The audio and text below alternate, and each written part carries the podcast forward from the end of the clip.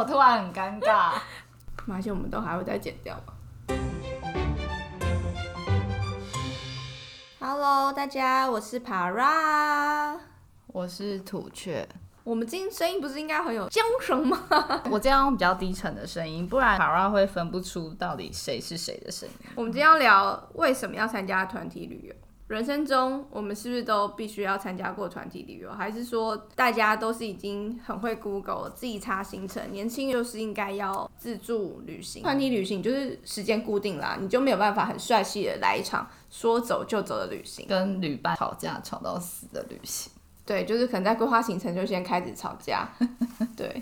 我有看一些资料，他们就写说，其实也蛮多年轻人喜欢参加团体旅行，嗯，懒啊，或者是英文破到不想要学，有钱啊，哦、没时间，没时间，有钱，对啊，一开始会想要自助旅行，可能除了时间的自由以外，嗯，可能也觉得不想要被旅行社 赚一手，所以他就会开始想要便宜。可是你想要便宜，哦、不要被骗，就是你必须要做很多功课。像你看起来很新一代。但居然你也有参加过 团体旅游，就人生过得比较累的时候，就觉得我干嘛还要花这时间规划这么多累人的事情，不如就花钱，然后交给一些专业的人。然后我先讲哈，我从来都没有参加过旅行团嘛。以前不是都讲什么上车睡觉，下车尿尿，对，就是形容旅行团，感觉就是会印象不太好。但殊不知随着年纪渐长，我们自己安排的自助旅行也是 上车 睡觉，下车尿尿，所以就觉得哎。欸好像越来越符合，不负责任。你这个坐副驾的人不是应该要看 Google Map 吗？没有，我觉得责任就是要让 Google Map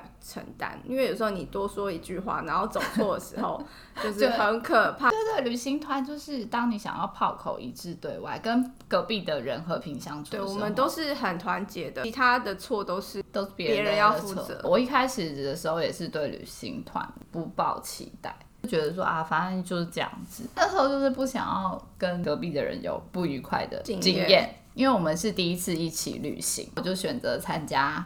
旅行团嘛，因为我们那时候是去欧洲，我、嗯、觉得领队好真的蛮重要。我刚好就遇到一个很好的领队，就是你问他问题，他都可以回答，就是历史啊，或者是一些古迹什么什么故事啊，讲的也算是有内容。你觉得好的领队要具备什么样子的特质？因为像对我来说，领队要活泼，但又不能太聒噪。他就是在必要的时候讲解得很完整，但又不要一直闲聊。在车上的时候，又要适当的要给客人休息的时间，不要。拍得太满，会适时的出现帮你拍照，但又不会一直跟随在你们后面，好像想要变成朋友。你的领队好累，我觉得我们那个领队大家都符合你的条件，蛮不错的，因为他也蛮年轻的吧，所以我觉得他就很识相。对，很事项。之前很多人旅行团不是都会不好的经验，就是你不买他还不爽，但他完全不会。我觉得我在还没有参加旅行团之前，因为刚出社会嘛，都是去一些近一点的国家，交通方便，很好抵达，坐飞机不用坐太久。第一次参团的经验就是我跟我亲弟弟去了新加坡和马来西亚，会选择参团，就是我们俩都想要出国，也是有华语，觉得哎，好像反正问别人有。两个国家都跑的话，你就是会需要有通勤。刚好看到有一个行程哦，很符合我们又想要玩的游乐园啊，也有，然后也有环球影城啊，然后有做什么水上屋之类的。嗯，总而言之就定下去了。那一次的经验就还蛮好的，你想玩的项目都在里面了。坐到餐厅就会有人上菜，你也不用自己点菜，因为有时候到国外，虽然英文还可以沟通的国家，如果很害怕的话。就是直接是看前面一个人点什么，然后我们就会跟着。哎，可是团体旅游不用自己点餐。我们好像有一餐好像还是自由自由的，那我们就是有时候也会指着别人餐，然后跟店员说我们要吃。新闻主编呢？我们餐团去日本，有一餐是那种就是你要自己点的。我妈那时候刚学了日文，她就很自告奋勇，她就说那她要这餐她要用日文点餐，好像就吃了一个定食还是拉面。我妈就说好，她要来用日文点餐，那我们就叫那个店员过来，她就说啊 no one please。傻眼。那妈妈现在日文有很强了吗？没有，她从此被我们笑之后，她就不学。你看你们这就是学习不能要要鼓励她。那我觉得你应该是蛮受不了团体旅游，因为团体旅游不能吃自己想要吃的东西，你看到美丽的食物你都不能吃。那时候刚开始出国，所以就觉得国外什么东西都好好吃，没有吃过的东西都很棒。有导游或是领队在话，会让我们很安心。基本上我们就是不用查任何的资料，帮你把很多琐碎的事情处理好。自由行就很容易吵架，对，而且我觉得自由行的缺点是，如果我们五个朋友出去，比较认真做功课的那个人就最累。就是要挑好旅伴，觉得没有出去过，真的都不知道。不然为什么他们都会讲说什么？如果这个伴侣，嗯，你想要跟他长久呢，就一定要出去旅行一次，然后看看彼此的状况，哦、因为就是考验人性啊，品格的间距，就是在那时候发挥，发现自己修养真的太烂了。就譬如说，假设你要家族一起出去，就是有老人、哦、有小孩，对，那就是通常旅行团他们的。行程可能也都是老少咸宜，大部分都是很适合第一次去到那个地方，你想要什么都看看，然后行程也不会太累。我正好想到一个那个就是旅行团的优点，就是我们大部分的时候不是都是跟自己个性比较相近的人在一起，对，观念啊什么。可是你去旅游的时候，如果你加入旅行团，然后可能就是除了你或者是你朋友。以外哦，旅行团是那个啊，单身狗的救赎啊，单身狗没有朋友的人的，或者想要带非女朋友以外的人出去，要多人掩护。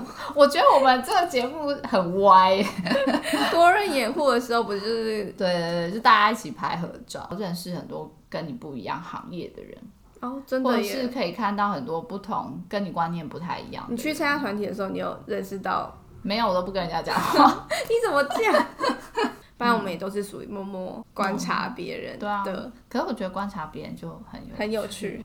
我记得我们有一次是跟朋一群好朋友去泰国旅游，然后那时候是我们当然就是自由行啊，然后就觉得泰国到底有什么难度的？比较难的是你很难控制当地会发生的状况，因为你不知道你会遇到谁。嗯、那旅行。团的话，就是你会很安全，这个景点就是长这样子，不会有太多意外发生。嗯、我人生当中发现第一次被 professor 骗的部分，就是在才自己去泰国玩的时候，就是他们一路上，我们那时候的经验就是，虽然呃吃吃喝喝都很开心，可是每次可能就是在搭车的时候，你就会要喊价，就是要杀价，嗯、然后之后你可能坐上车的时候，你原本以为你成功了。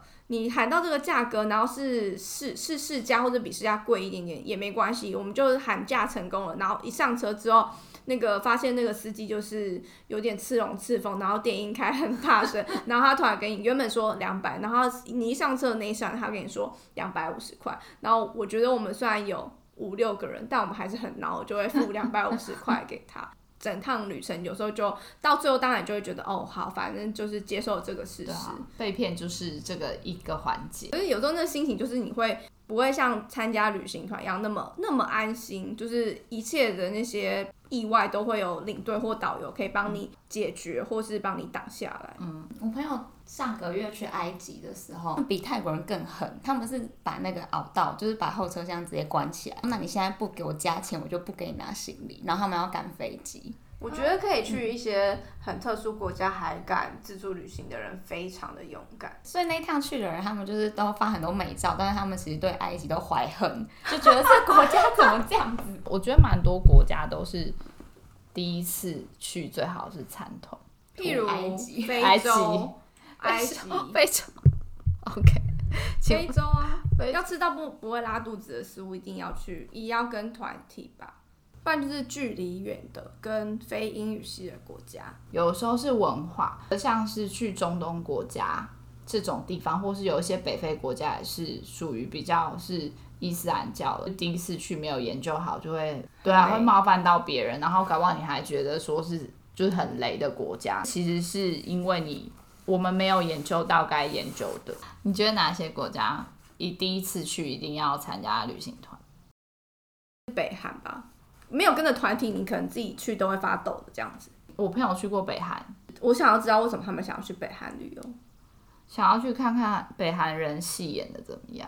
他带你去的时候，你所有眼睛看得到，全部都是演的，包括那个广场有人在拍婚纱，也是演的。演的。那他们真的对于旅游这个行业下了蛮多的投资，哎，对啊，他就是没有要让你真的了解北韩，对他还会带你去参观他们的图书馆，然后看到里面很多人在。用电脑啊，或者是什么，但其实他们没有在用，他们是一群灵眼坐在那边。所以大家其实是看完《楚门的世界》之后，可以推荐的一个国家就是北韩，现实版的《楚门世界》。对，目前是。如果要参加旅行团的话，你第一个推荐的国家是哪里？土耳其哦，当然了，一定要去。但我推荐跟土女时代一起去。年轻人带团，然后他们也真的很生根。第一次你就会想要跟土女时代吗？如果他们的行程是太生根，我本人就是知识气质型的旅行、oh. 旅游者，我没有要走马看花，我、oh. 要去好几次。那如果他们去哦，你要去好几次，我说如果第一次他们就不安排热气球的行程，你可以接受吗？直接他们客诉啊！热气球哦，我好像没有一定要打哎、欸，哎、欸，你去土耳其玩？搭热气球吗？有，我有搭，爽吗？我觉得蛮不一样的体验。我们去的时候是冬天，然后又很早，然后眼睛都还没有张开，但你就会很期待。而且我觉得我会那时候会更期待搭热气球的原因，是因为前一天好像就有被通知说好像会飞不成，然后你就会有一种原本没有到这么期待，但你知道有些得不到的东西，你越想要。要我飞了十几个小时来土耳其，我居然搭不到热气球，就会有一种就加深了我对搭热气球的期待。因为在台湾的热气球都是可能比较小颗，人也然后也不是可以飞飞很远的。第一次搭的时候就会觉得说，嗯、哇，原来可以飞这么高这么远，而且我觉得最后的那个降落也超帅，它是旁边有车跟着，然后它直接是降落在那台车上，就是那个热气球的驾驶顿时让我觉得它非常的帅。下到车上的时候，大家都会惊呼，然后会有人就是开香槟发证书，你就觉得好像在做梦这样子。你还蛮少女的，你做哪部分？心灵的部分。哦，长相也是啊，长相也是。我觉得那个 在国外的时候，就会让自己有各种不同的少女心可以喷发。爆发。因为我们公司是土耳其公司嘛，所以就是还蛮觉得土耳其人跟台湾人真的文化还有。个性习惯都很不一样，这也是我为什么觉得第一次去土耳其势必要参团，不然可能就会遇到很多你所谓的意外啊，或者是嗯人生的惊喜啊。那新闻主编呢？我在土耳其有参加过团体，那时候在那边念书，然后我妈来找我，他们就是报旅行团，因为很多人，大概十个人，然后我就是当地 join。好像不错，好像真的参加旅行团可以跟家人一起，真的是会蛮方便。所以旅行团还是有存在的必要，而且不要再说什么旅行团都是老年人参加，其实很多年轻人真的是没有时间准备，或者是他们需要完美的蜜月，对，完美的蜜月和 介绍谋杀别人修身养性的机会，就会想要参加。一年一度的家族旅游就很适合交给旅行旅行团，很多旅行社其实也真的是蛮用心。现在越来越多那种克制化、深度的，比如说你想要在旅游当中加加入一些瑜伽课程，好像也是可以，嗯，也是可以被放进去的。或是突然觉得台湾人都很爱什么 CP 值，然后或觉得低价，然后去玩很多地方就是有 CP 值。在我还没有踏入旅游业之前呢，当然上网找行程的时候，你就会觉得，哎，一样的行程，一样的饭店，怎么都是四星啊？然后餐厅都是吃什么？然后景点也都一样，那为什么有些人的价格就会就是会有高有低？然后那个区间也。也不小，我之后就会劝我朋友说，你就是选一个中价位，不要选到太低价，因为当那个饭店客满爆满，然后房间漏水之后，你就知道他们会从哪一间房间下手，就是你，因为你呢就是价格不够多。